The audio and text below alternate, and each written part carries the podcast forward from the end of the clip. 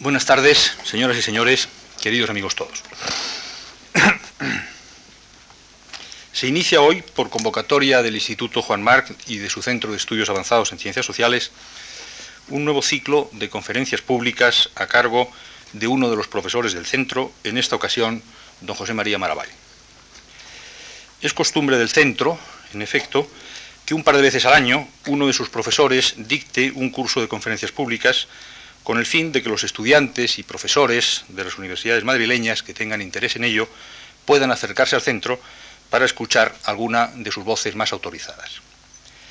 Así, y dejando al margen otros cursos anteriores, en el curso 89-90 fueron los profesores Robert Fishman y Alfred Stepan quienes ocuparon esta tribuna.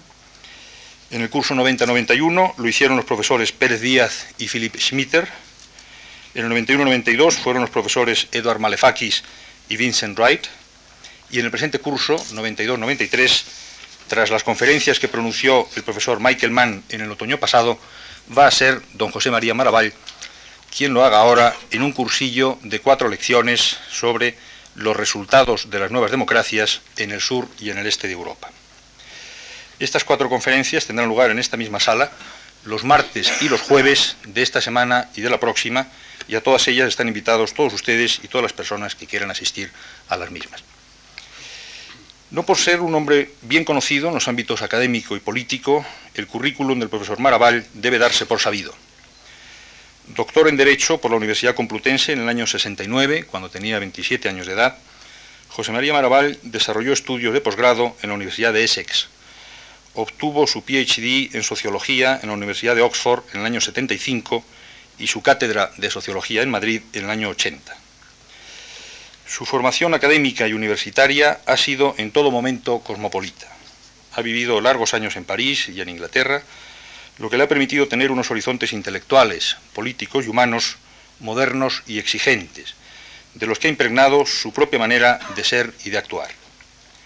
Miembro, además, de una familia de universitarios rigurosos, todo este equipaje cultural ha hecho de José María Maravall un intelectual capaz de efectuar serios análisis en la sociología y en la política, lo que le ha distinguido tanto en la comunidad universitaria española como en la internacional, como lo demuestran sus viajes de trabajo y su condición de profesor visitante en la New York University, en el St. Anthony's College de Oxford y en la Universidad de Warwick.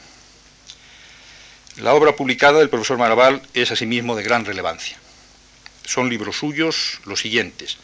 Trabajo y conflicto social, el desarrollo económico y la clase obrera, la sociología de lo posible, Dictatorship and Political Dissent, The Transition to Democracy in Spain y la reforma de la enseñanza, entre otros. Además, el profesor Maravall ha participado en una pluralidad de libros colectivos y ha publicado infinidad de artículos en revistas especializadas españolas y extranjeras. Es, en definitiva, uno de los más destacados sociólogos españoles y nuestro Centro de Estudios Avanzados en Ciencias Sociales se honra en tenerle como profesor e investigador. Por lo demás, las relaciones del profesor Maraval con la Fundación Juan Marc datan de antiguo, como ya tuve ocasión de exponer yo mismo el pasado día 19 de febrero en el acto que celebramos para presentar las actividades del Instituto Juan Marc.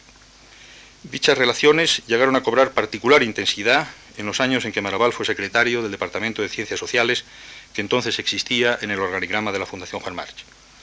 Fueron casi cuatro años, entre el 79 y el 83, justo hasta el momento en que el profesor Maraval fue nombrado ministro de Educación y Ciencia, en los que su colaboración con nosotros fue muy estrecha, tanto en el diseño como en la ejecución de las actividades y programas que la Fundación desarrollaba entonces en el ámbito de las ciencias sociales.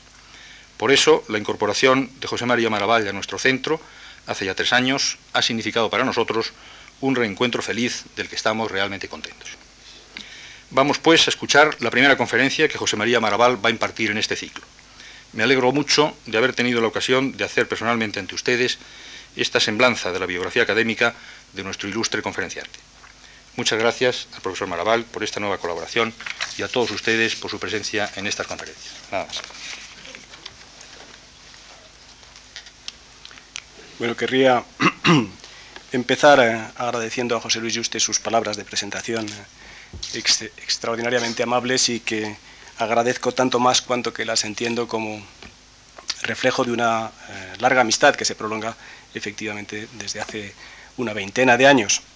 Y quiero agradecerles también a todos ustedes su presencia en esta conferencia inaugural de una serie de cuatro, en la que pretendo analizar y discutir algunos aspectos de la relación entre eh, economía y política en las nuevas democracias.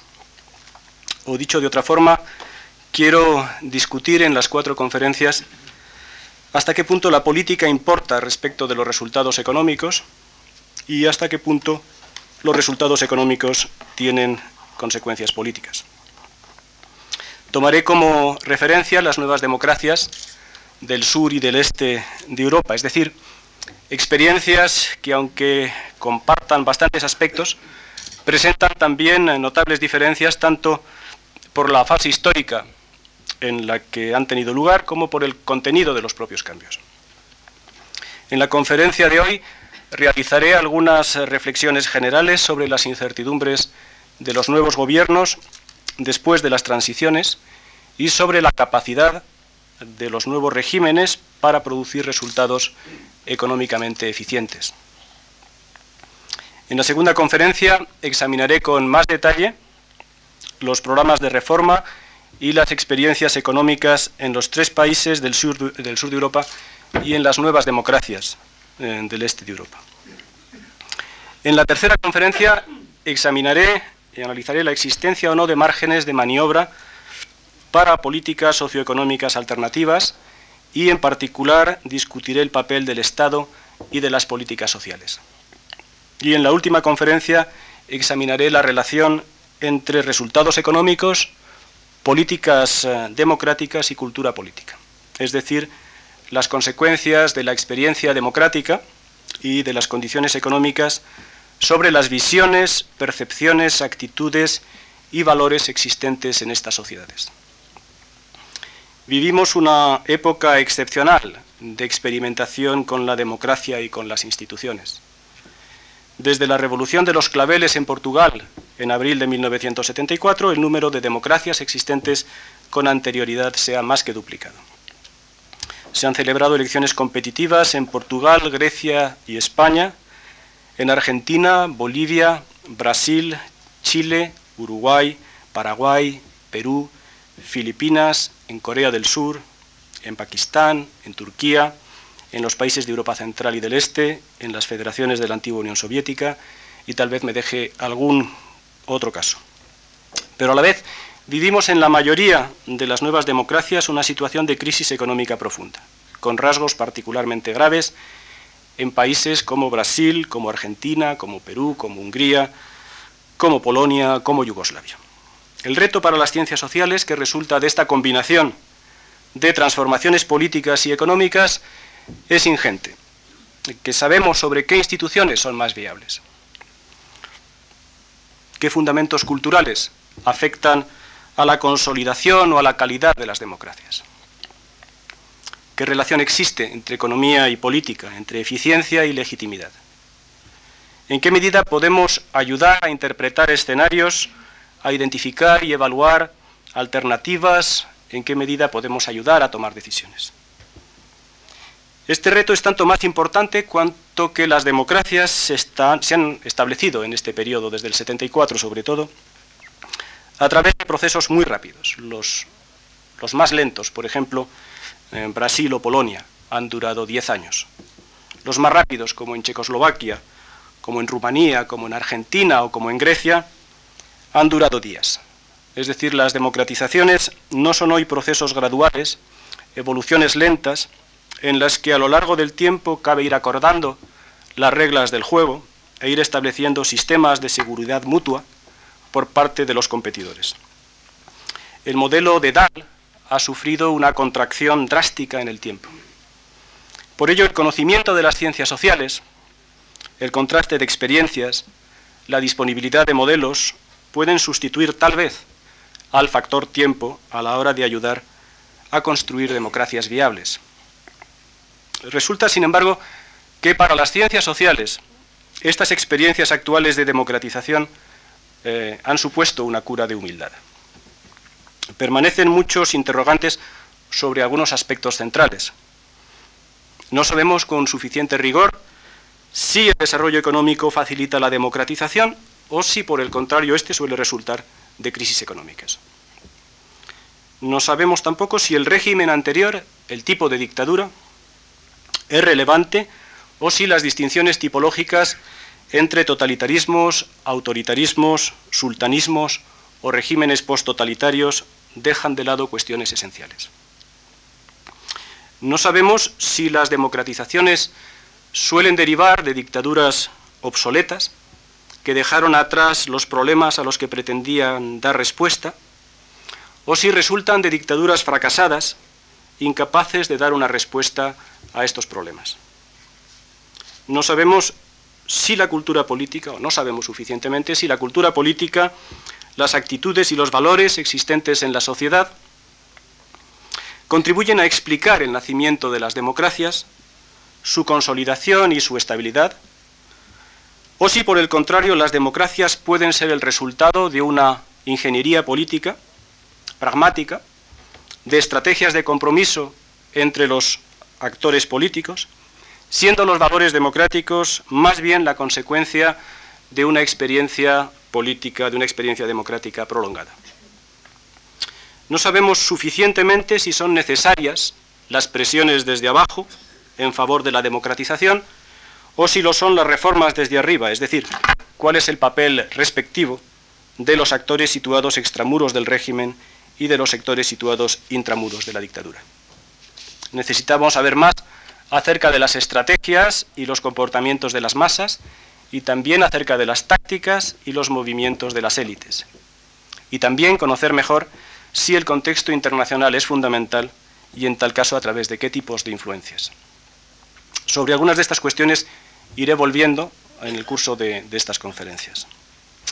Ahora bien, en los límites de nuestros conocimientos sobre las democratizaciones y los interrogantes que persisten, no obstan para que la reflexión sobre estas cuestiones sea muy rica en base al análisis de la sociología política y de la ciencia política comparada.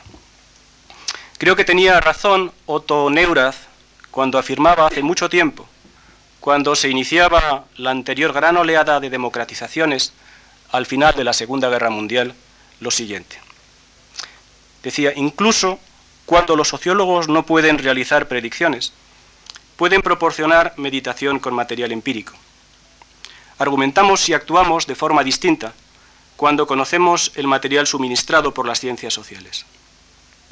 Se percibe inmediatamente lo importante que es disponer de proposiciones descriptivas adecuadas.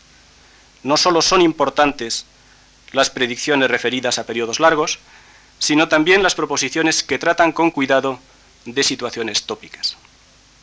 Neurath argumentaba algo más que coincide con la orientación que quiero dar a estas conferencias. Decía Neurath que se suele acusar al wishful thinking de distorsionar los argumentos. Y añadía, creo que esta crítica puede ser razonable, pero no debemos olvidar que no existe una posición neutral desde la que podamos juzgar. Aún más, el amor y el odio son con frecuencia buenos maestros. Se pueden seleccionar ciertos problemas y acumular argumentos científicamente razonables podemos hablar en tales casos de thinkful wishing. Una persona guiada por este thinkful wishing puede presentar el mismo material científico que personas guiadas por otras orientaciones, pero lo puede combinar de forma distinta. De esta forma, un sociólogo puede apoyar científicamente una decisión sin dejar de ser científico. Por tanto, en ocasiones estas conferencias tendrán carácter de thinkful wishing. Las ciencias sociales no tienen por qué pretender la asepsia ni por qué basarse en una neutralidad valorativa. El rigor de un argumento no depende de una previa autodepuración de valores. En los tiempos que corren creo que las reflexiones sobre la legitimidad y la eficiencia de las democracias difícilmente pueden resultar eh, indiferentes a los acontecimientos.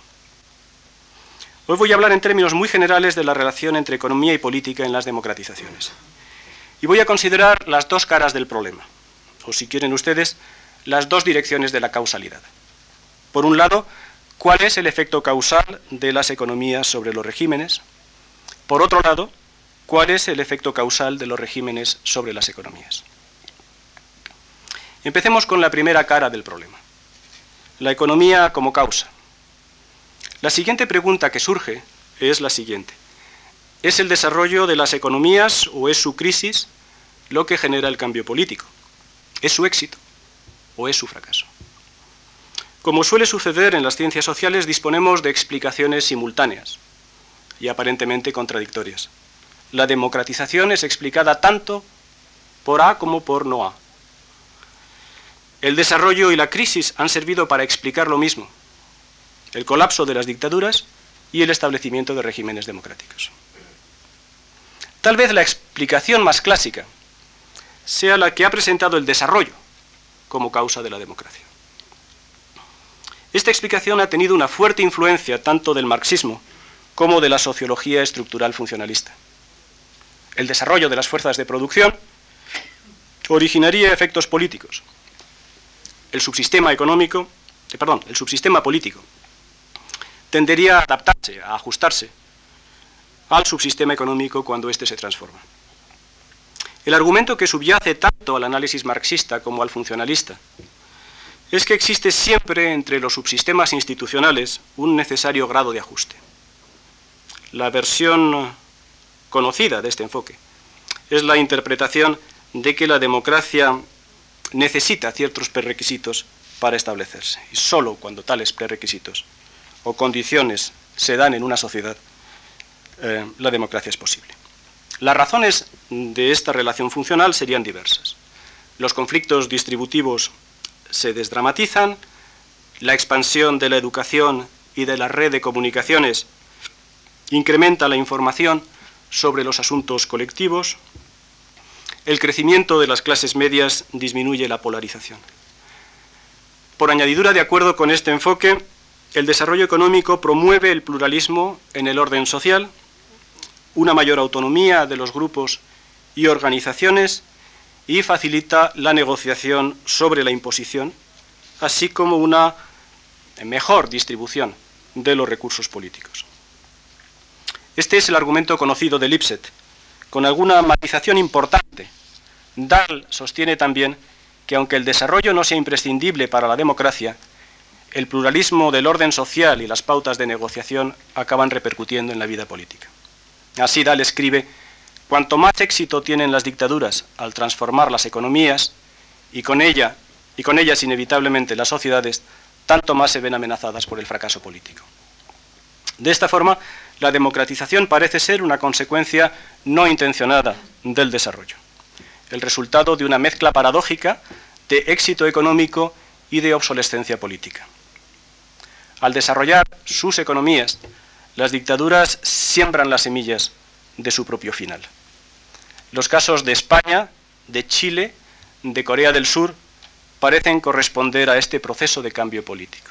Es un argumento formulado también por Huntington cuando escribe, por ejemplo, referido sobre todo a los países situados en un nivel intermedio de desarrollo y que han constituido dos terceras partes de todas las democratizaciones de la última oleada, cuando Huntington escribe, en amplia medida la oleada de democratizaciones que comenzaron en 1974 fue el producto del crecimiento económico de las dos décadas anteriores.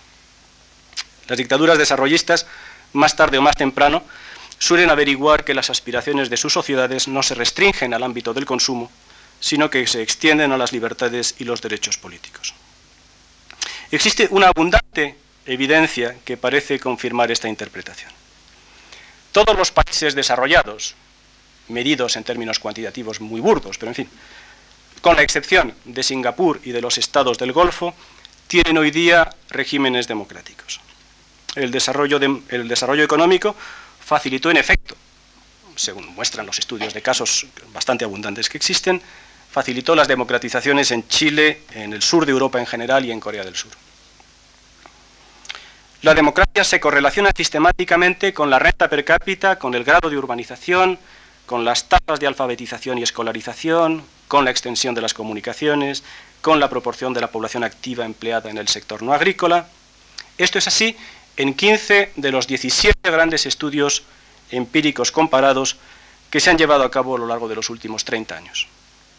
De estos 15 eh, estudios cabe extraer cinco conclusiones generales. La primera es que efectivamente parece existir una relación causal entre desarrollo, y democracia. La segunda que dicha relación explica tanto la presencia como la estabilidad de las democracias. La tercera, que esta relación es curvilinear más que lineal, es decir, que depende de umbrales por abajo y por arriba y se concentra sobre todo en las fases intermedias. La, tercera, que se ve afectada efectivamente esta relación por la fase, del, la fase en que se encuentra el contexto internacional en general. Y la, la última, que importa el desarrollo medido no solamente en términos de renta per cápita, sino también en lo que la Oficina de Desarrollo de las Naciones Unidas ha llamado Índice de Desarrollo Humano, que considera también datos de sanidad y de educación, etcétera, que tienen un efecto independiente importante. Pero en todo caso, me interesa subrayar de esa quincena de estudios que la relación es solo probabilística. Es decir, que no existe ninguna ley fatalista que asegure a un país desarrollado la democracia, ni a un país pobre la dictadura. Y los casos de la India y de Alemania son demasiado obvios para ser recordados.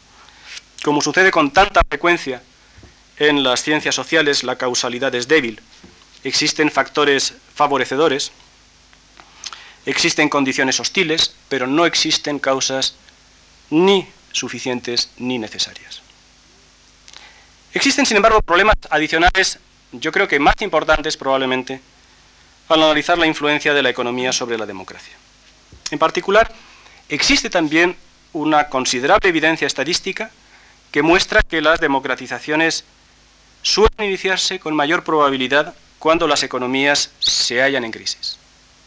Es decir, las transiciones fueron debidas, al parecer, al fracaso de las dictaduras al gestionar sus economías, no a las consecuencias no intencionadas de su éxito económico. Es decir, se generan por su ineficiencia, no paradójicamente por su eficiencia. Si analizamos el conjunto de las dictaduras en América Latina entre 1945 y 1988, la probabilidad de que se iniciara un proceso de transición a la democracia era dos veces superior si la economía se hallaba en crisis el año anterior que si se hallaba en expansión. Las democratizaciones en regímenes comunistas o en dictaduras militares a lo largo de los 80 han tenido lugar en un contexto de caída del Producto Interior Bruto, de caída del, Producto Interior Bruto en términos reales, de crisis fiscales de los estados, de cargas abrumadoras de la deuda externa. Quiero de nuevo insistir en que estas dificultades y estas crisis no constituyen una causa necesaria ni tampoco suficiente para la caída de las dictaduras. Pero sí creo que han tendido a producir, por lo general, la quiebra de la alegación de una superior eficiencia de las dictaduras como base de su legitimidad, y que han tendido a romper el fundamento de lo que podríamos llamar el pacto autoritario, la promesa de prosperidad económica a cambio de aquiescencia política. De esta forma, la democratización es el resultado, en este caso, tanto del fracaso económico como del fracaso político. Es probable que esta aparente contradicción en los datos referidos a la relación entre economía y democracia sea simplemente el resultado de un sesgo. Cabe argumentar que lo que sucede es que las dictaduras colapsan más frecuentemente debido a crisis económicas que debido a las contradicciones generadas por el desarrollo. Es decir, la primera explicación. Pero que en tales casos las democracias recién establecidas encuentran mayores dificultades para sobrevivir. El sesgo es la supervivencia. La transición se iniciaría, por el contrario, en un menor número de casos debido a las consecuencias del desarrollo económico. Pero la consolidación de los nuevos regímenes sería en estos casos más fácil. Y cabe tal vez pensar algo más. Las democratizaciones debidas a crisis y fracasos económicos tenderán a comenzar con un corte brusco con el régimen, mientras que las democratizaciones debidas al desarrollo económico y a la obsolescencia política tenderán a seguir un curso de cambio gradual con mejores perspectivas de asentamiento del nuevo régimen.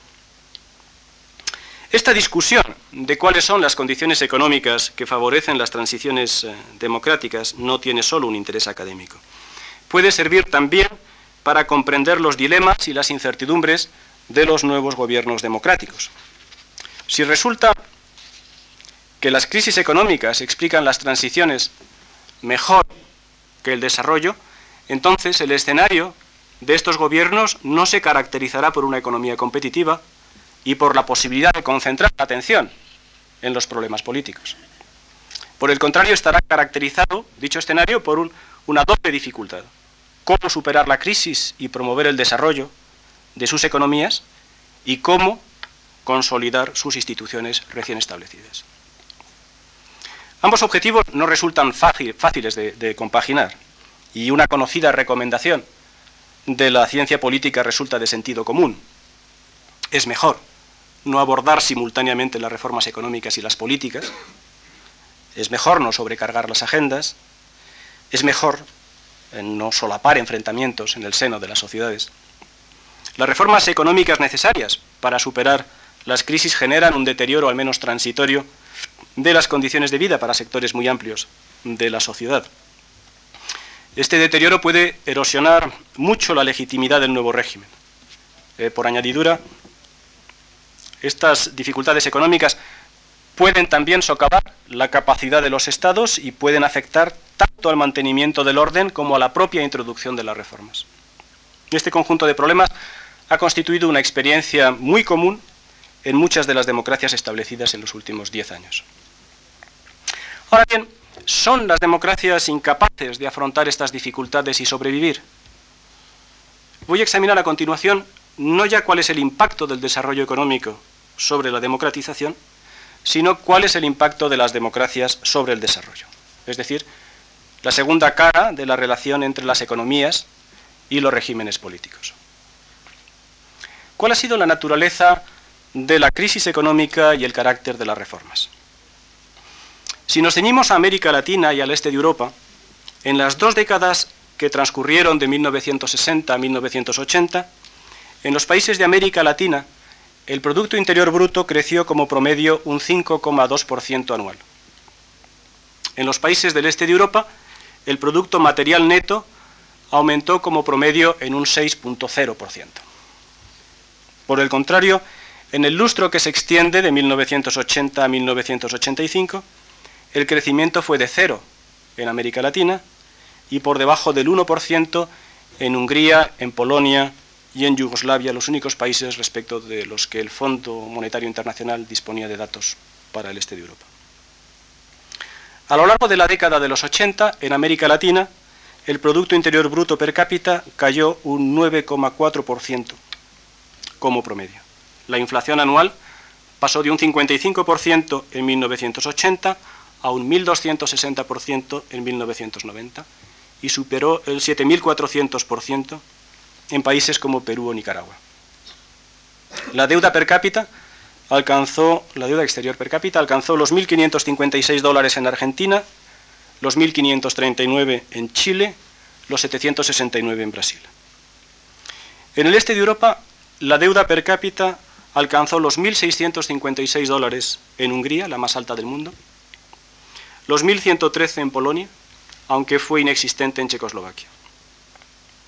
Las economías eh, comunistas fueron colapsando por su falta de competitividad, por la bancarrota de los estados, por el peso de los subsidios a la producción y a los precios, por el elevado grado de monopolio, por los desequilibrios ingentes en los mercados de consumo y por una productividad baja y decreciente.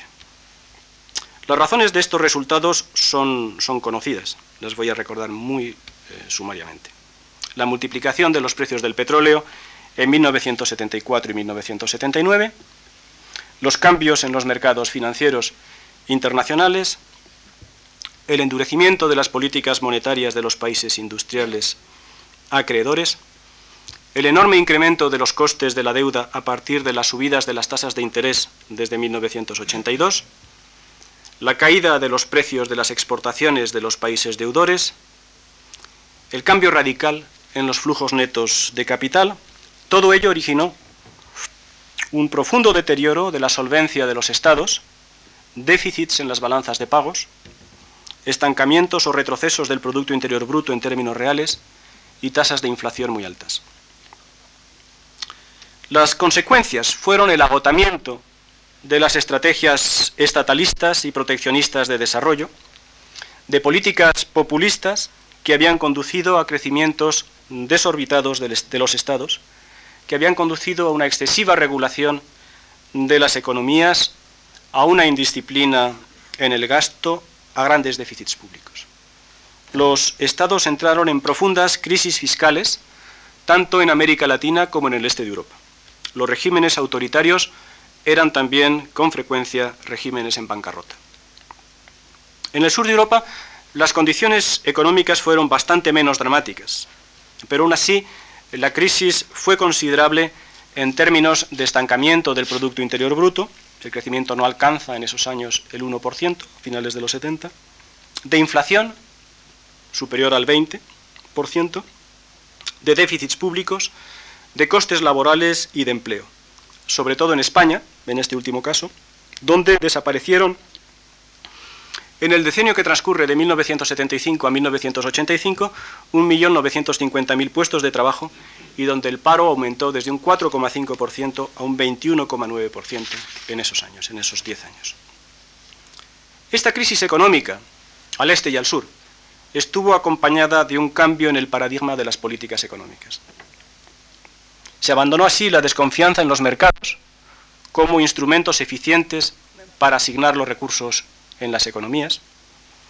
Pasó a entenderse que una economía eficiente necesita de sistemas de precios que funcionen, reflejando las escaseces y distribuyendo los recursos,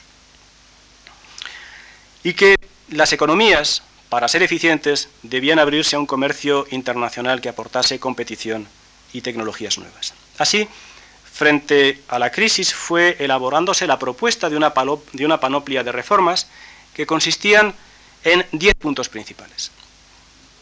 Una mayor disciplina fiscal,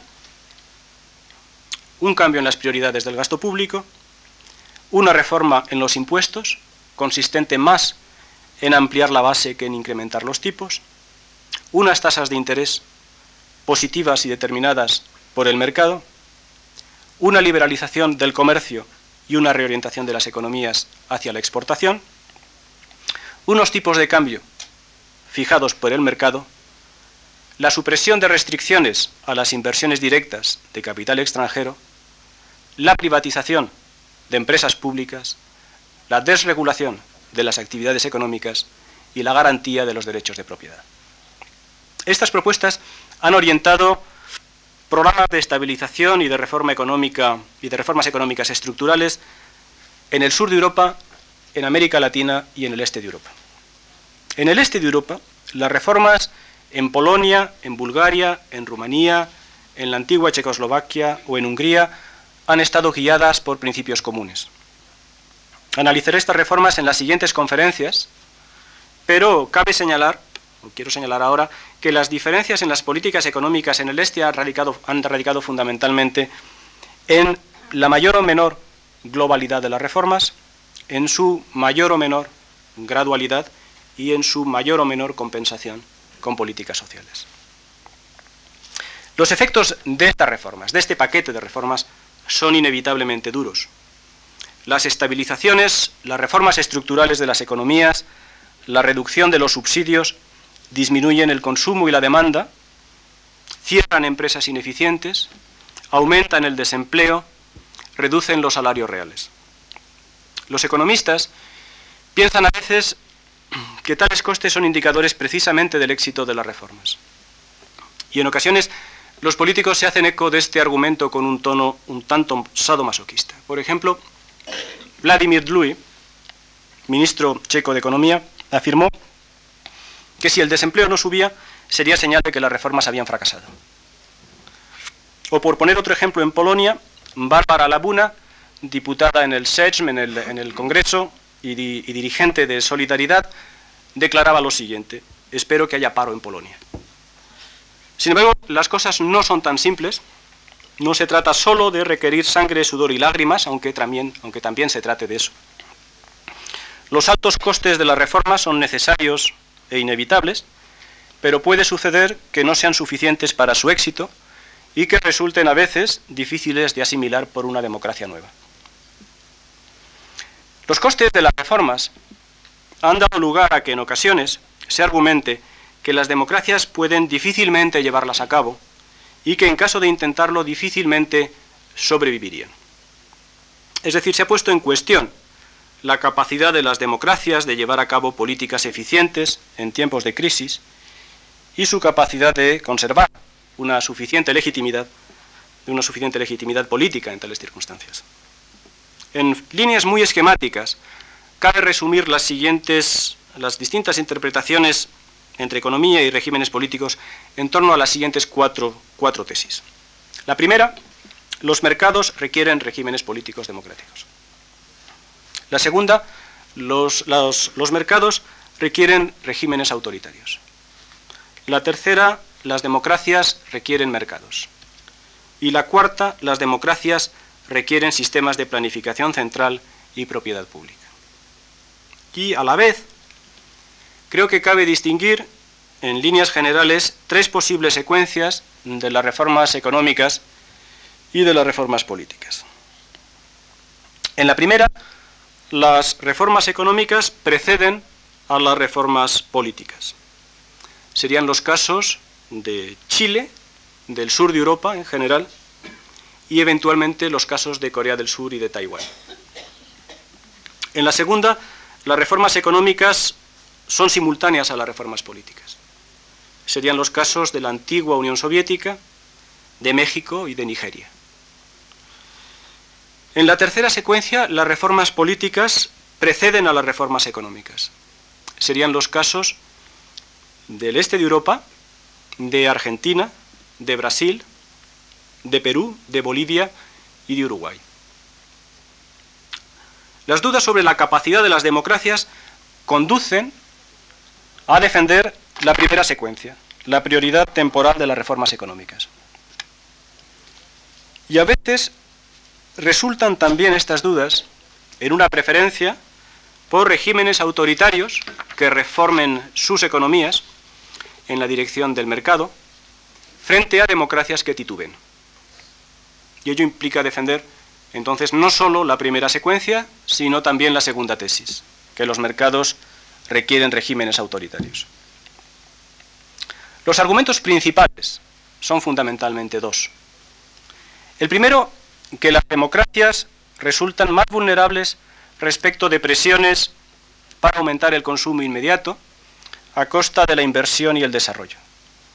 Los sindicatos, en competencia entre sí, protagonizarían la presión por el consumo.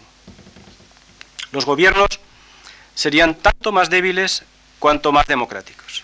Ningún partido podría ganar unas elecciones con un programa que supusiera sacrificios en la actualidad a un cambio de promesas de un futuro mejor. El resultado sería así una distribución ineficiente de la renta nacional, el recorte de los programas de inversión en beneficio del consumo corriente, una menor libertad de acción de los empresarios y unas menores tasas de crecimiento. El segundo argumento enlaza con el primero. El Estado es visto como el único actor potencialmente universalista frente a otros actores que se comportan de forma subóptima. Por ello, solo si el Estado dispone de suficiente autonomía y aislamiento respecto de comportamientos particularistas, se podrían promover las condiciones económicas del crecimiento. Las nuevas democracias se caracterizarían por una especial debilidad estructural para llevar a cabo políticas de austeridad y de ajuste impopulares. La debilidad sería todavía mayor en aquellos casos en que las democracias se establecieron a través de transacciones y no a través de derrotas de las dictaduras. Su supervivencia sería difícil si no pudiesen mejorar las condiciones económicas y sociales de la población, las bases de su legitimidad serían frágiles y serían también vulnerables ante la ineficiencia política y el deterioro de los resultados materiales. Por añadidura, la llegada al poder de un nuevo régimen democrático suele ir acompañada de una multiplicación de las expectativas en la sociedad.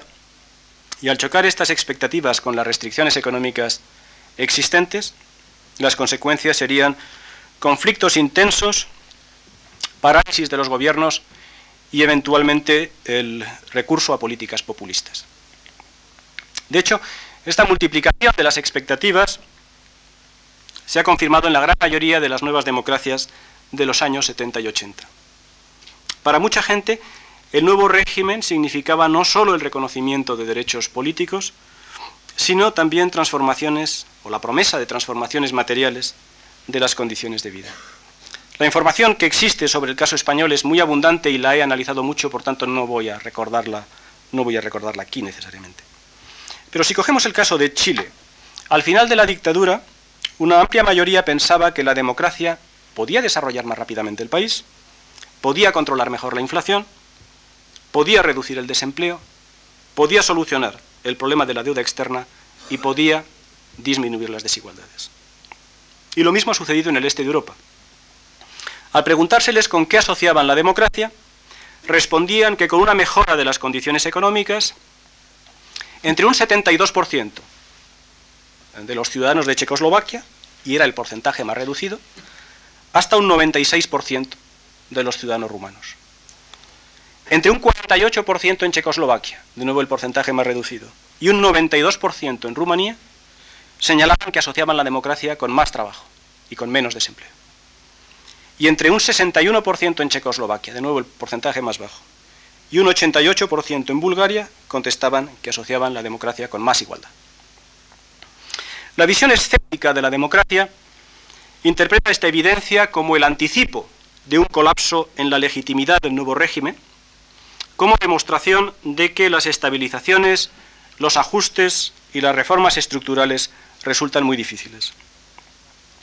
Y puesto que la austeridad económica genera diferentes tipos de riesgos políticos, los regímenes autoritarios tendrían una mayor capacidad para llevar a cabo políticas económicas ortodoxas. Eso conduce a la preferencia, digamos de forma un poco exagerada, un poco caricaturesca, a la preferencia por Deng Xiaoping frente a Gorbachev.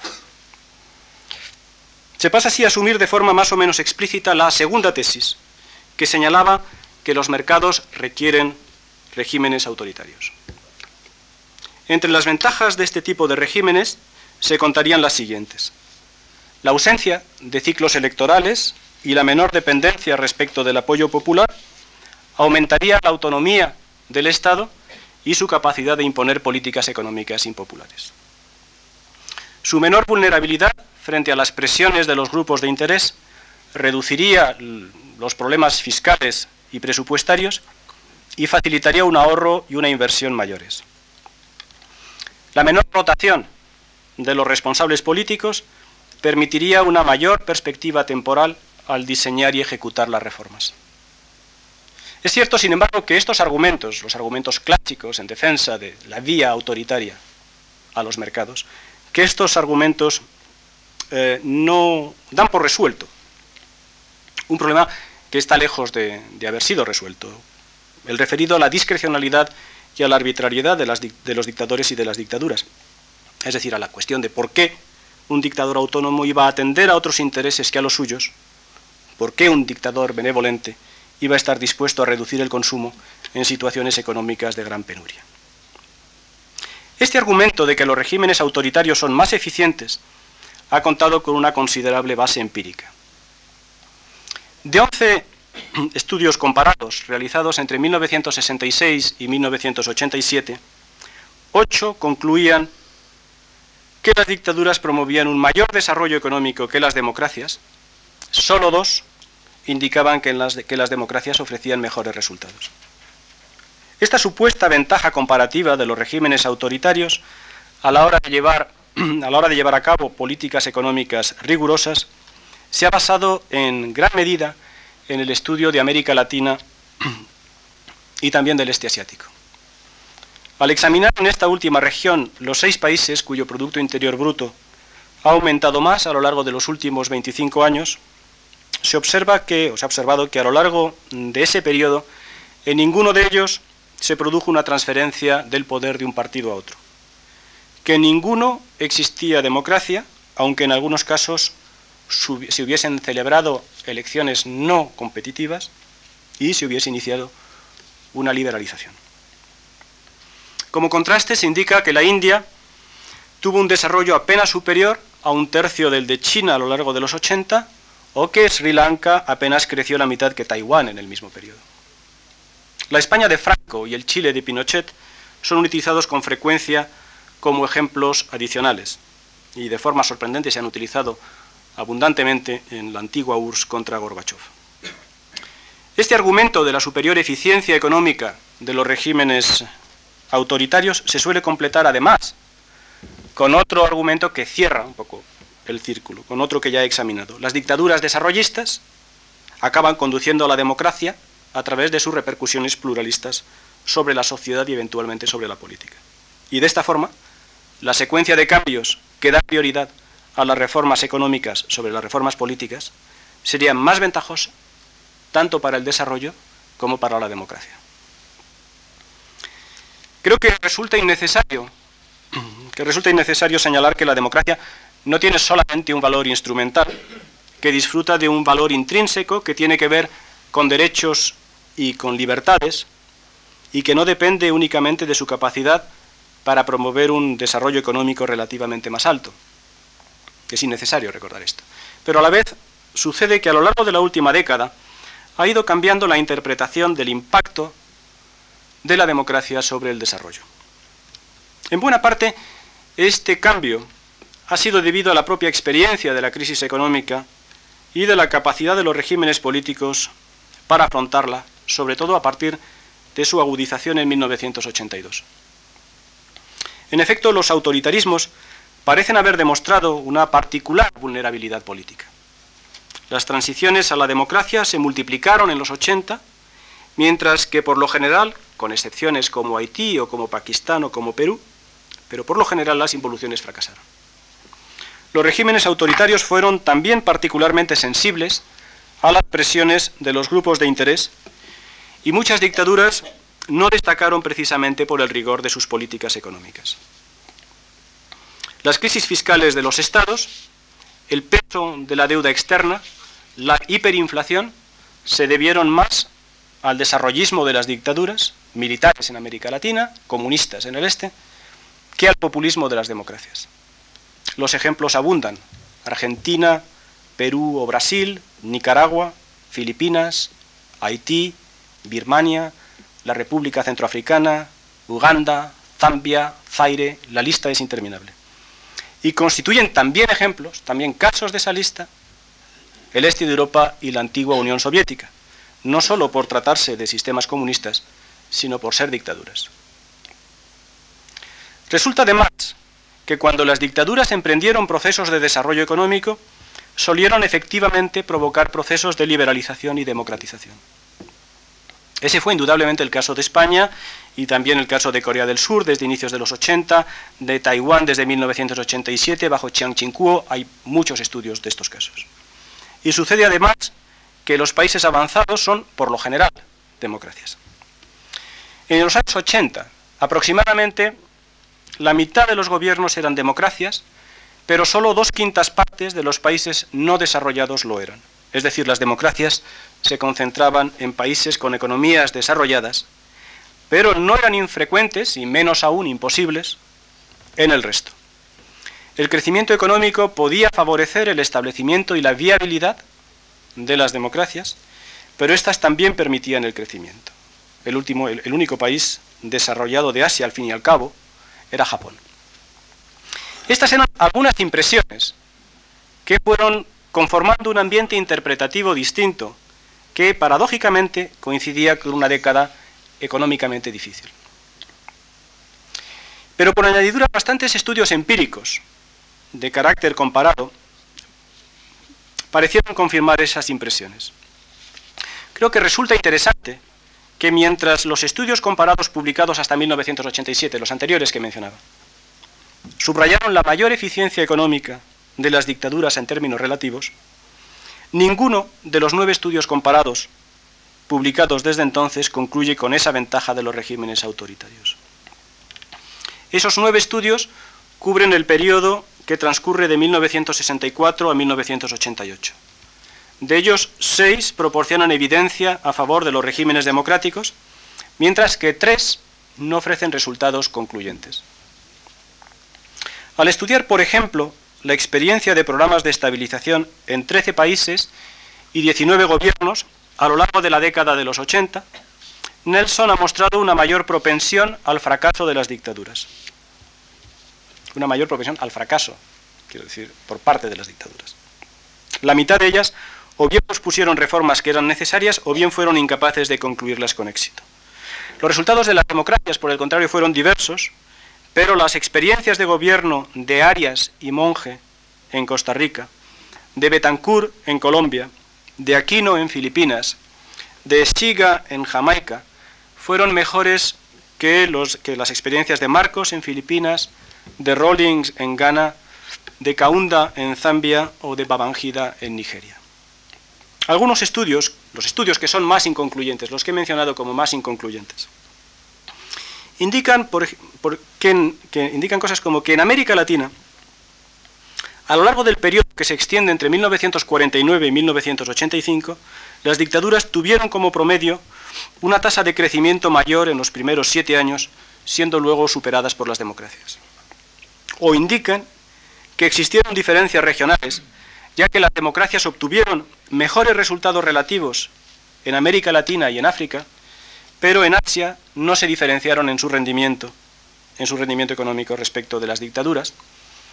O indican, por ejemplo, Helliwell, al estudiar 125 países entre 1976 y 1985, que aunque, son sus palabras, aunque el deseo de democracia parezca ser muy elástico respecto de la renta, y el efecto de la democracia sobre el crecimiento parezca insignificante, es decir, inconcluyente, y lo parezca a corto plazo, las democracias han promovido, la educación más que las dictaduras y por tanto han sentado las bases a largo plazo para un desarrollo económico eh, futuro. Otros estudios de casos particulares parecen más bien apuntar a la relevancia de otros factores. Por ejemplo, en Brasil, uno y otro tipo de régimen, dictadura y, democracia, optaron por políticas heterodoxas. Dio igual el tipo de régimen. En Uruguay, por el contrario, uno y otro tipo de, régimen siguieron políticas ortodoxas. En todo caso, siguiendo con, con los estudios de casos particulares, las experiencias de Italia y Japón no refuerzan tampoco la tesis de la mayor eficiencia económica de las dictaduras. En uno y otro país, la democracia no originó un menor crecimiento desde 1945 que durante los años 30. Es posible, creo, afinar un poco más el análisis. Así, por ejemplo, las democracias parecen ofrecer mejores resultados económicos en términos comparativos en países culturalmente cohesionados, mientras que las dictaduras resultaron relativamente más eficientes en países polarizados entre etnias, razas y religiones. Como otro ejemplo de análisis más detallado, Karen Remer ha mostrado que las nuevas democracias han ofrecido una mejor gestión económica en lo que se refiere al crecimiento del Producto Interior Bruto y al control del déficit. Al estudiar 10 países de América Latina entre 1982 y 1989, con 29 años de dictadura y 48 de régimen democrático, las democracias crecieron como promedio punto y medio por encima que las dictaduras. Las democracias tuvieron un déficit público aproximadamente de un tercio como promedio eh, respecto del déficit público de las dictaduras. En lo que se refiere al desempleo, los resultados fueron sensiblemente iguales. El paro alcanzó como promedio un 9% de la población activa bajo las democracias, un 8,9% bajo las dictaduras. Quiero señalar con todo esto que los estudios transversales o longitudinales parecen indicar que los regímenes políticos no siempre tienen un impacto decisivo sobre los resultados económicos, que no existe evidencia que permita señalar que la democracia perjudique al desarrollo y que el autoritarismo no permite anticipar una mayor eficiencia de las políticas económicas. Creo que Chevotsky tiene razón cuando escribe que la política importa, pero los regímenes no captan suficientemente las diferencias relevantes. No parece que sea la democracia o el autoritarismo per se lo que produce la diferencia, sino algo más. En todo caso, lo que no cabe argumentar es que las democracias estén asociadas con un mayor estancamiento de las economías o con populismos que aumenten el déficit público. Los estudios empíricos comparados parecen indicar algo más. Las democracias no sucumben tan fácilmente por las crisis económicas. A lo largo de los 80 han resultado sin duda menos vulnerables y frágiles de lo esperado. Pero lo, lo mismo sucede si consideramos periodos de tiempo más prolongados. Así, si examinamos los regímenes políticos en América Latina entre 1945 y 1988, cuando las economías tuvieron un crecimiento económico negativo durante tres años, el 91% de las democracias sobrevivió el año siguiente, pero solo el 67% de las dictaduras. Y cuando el crecimiento fue negativo durante cinco años continuados, el 75% de las democracias sobrevivieron el año siguiente, pero ninguna de las dictaduras. Si examinamos la experiencia de 114 programas de estabilización, como hace Remmer, en América Latina entre 1954 y 1984, estos programas produjeron con mayor frecuencia colapsos de las dictaduras que colapsos de las democracias. Las democracias parecen, por tanto, disfrutar de cierta autonomía respecto de las condiciones económicas. Linz ha interpretado esta autonomía en términos de la fragmentación del poder y de la responsabilidad en estos regímenes, que contribuiría a que la ineficiencia no repercutiese directamente en la legitimidad del régimen. Hirschman la ha explicado como asociada a una reserva de apoyo político una vez que unas dictaduras represivas y desacreditadas han sido sustituidas, y al hecho también de que los bienes políticos pueden compensar declives de las rentas per cápita. La consecuencia, en todo caso, sería un margen de maniobra superior.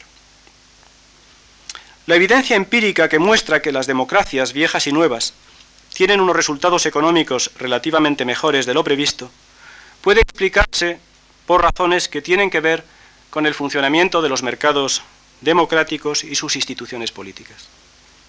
En ocasiones, algunos economistas han argumentado que los mercados económicos funcionan bien, pero los mercados políticos funcionan mal. Cabe, sin embargo, defender la tesis de que los mercados políticos democráticos pueden promover resultados que maximizan la prosperidad, pueden ser muy competitivos y que los actores políticos pueden ser recompensados por conductas eficientes. Las razones para que esto sea así son varias. La competición electoral puede reducir el potencial oportunista de los políticos a niveles inferiores a los existentes en regímenes dictatoriales. Los políticos adquieren reputaciones y se ven así afectados por el incumplimiento de promesas en los mercados políticos democráticos, mientras que los votantes disponen de más información en términos relativos sobre la identidad de los políticos, la ideología de los partidos, las reputaciones de los candidatos o sobre las opiniones sobre las opiniones de muy diferentes personas, organizaciones o grupos. Las instituciones políticas pueden reducir los costes de transacción y favorecer el intercambio eficiente de los derechos políticos. Los partidos pueden actuar según una lógica de agencias agregadoras que universalicen intereses y, por tanto, capaces de internalizar las externalidades negativas derivadas de la influencia de intereses sectoriales o locales sobre los políticos. Partidos y sindicatos pueden aceptar transacciones en sus exigencias a través de trade-offs intertemporales. Y en general las democracias, a través de la regla de la mayoría, podrían limitar las distorsiones particularistas que unos grupos de presión pueden introducir en el sistema político.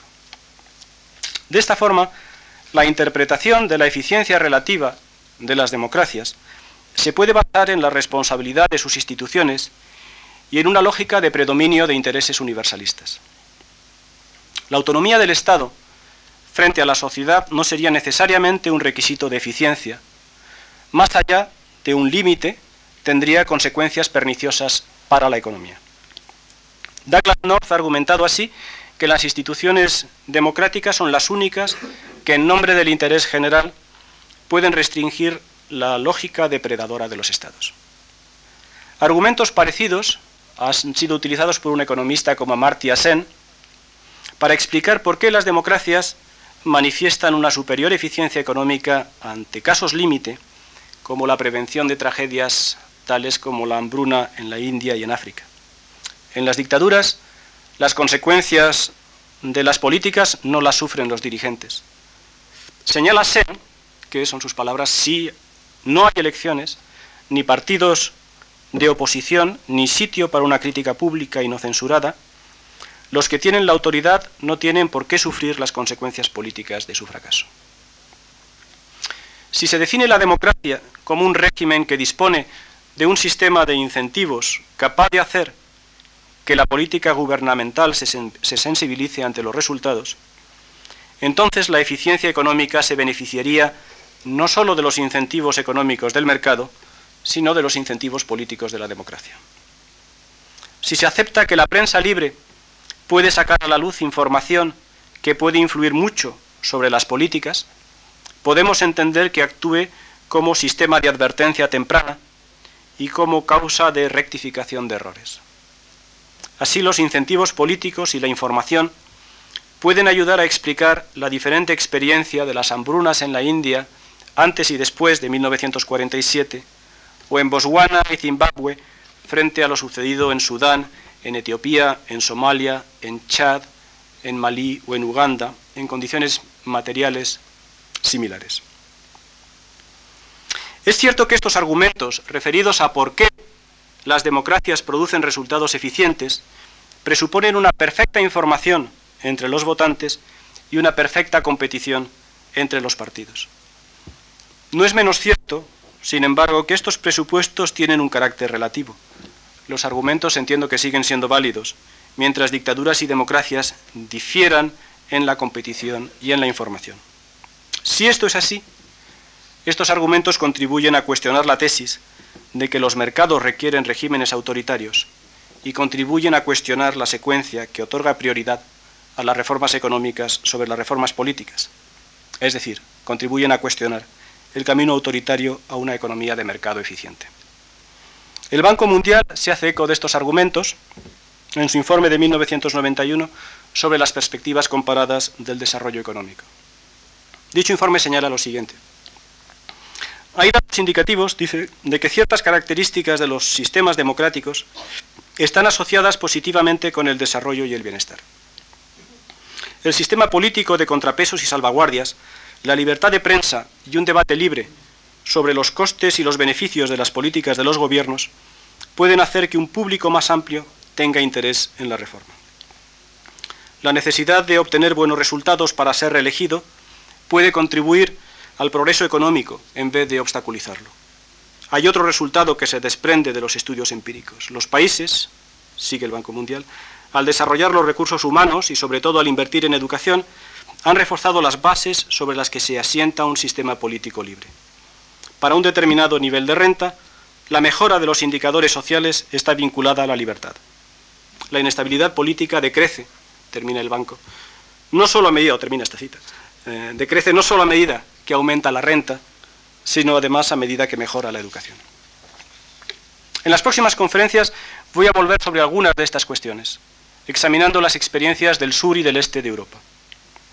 Analizaré el impacto mutuo de economía y política, cómo los nuevos regímenes enfocaron las reformas de las economías, cuál fue el papel del Estado y de las políticas sociales, cómo veían los ciudadanos las condiciones económicas y cómo veían a los, nuevos, regímenes. Hoy he argumentado desde una perspectiva muy general que la capacidad de los regímenes democráticos para afrontar las crisis y para sobrevivir ha sido considerable a pesar de dificultades a veces dramáticas. Muchas gracias.